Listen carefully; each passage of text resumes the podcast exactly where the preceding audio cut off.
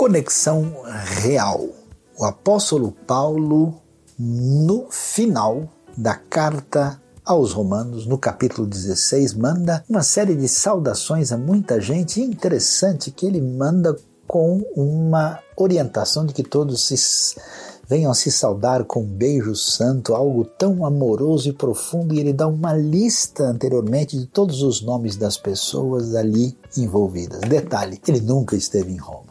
Pergunta é como é que alguém pode ser tão amoroso à distância com gente que nunca viu? Que coisa interessante. Precisamos de conexão de vida e do coração e essa conexão, mesmo à distância, pode ser real. Muita gente está do lado do outro sem qualquer conexão, mas com Deus na sua vida e amor no coração, aí sim nós temos real conexão.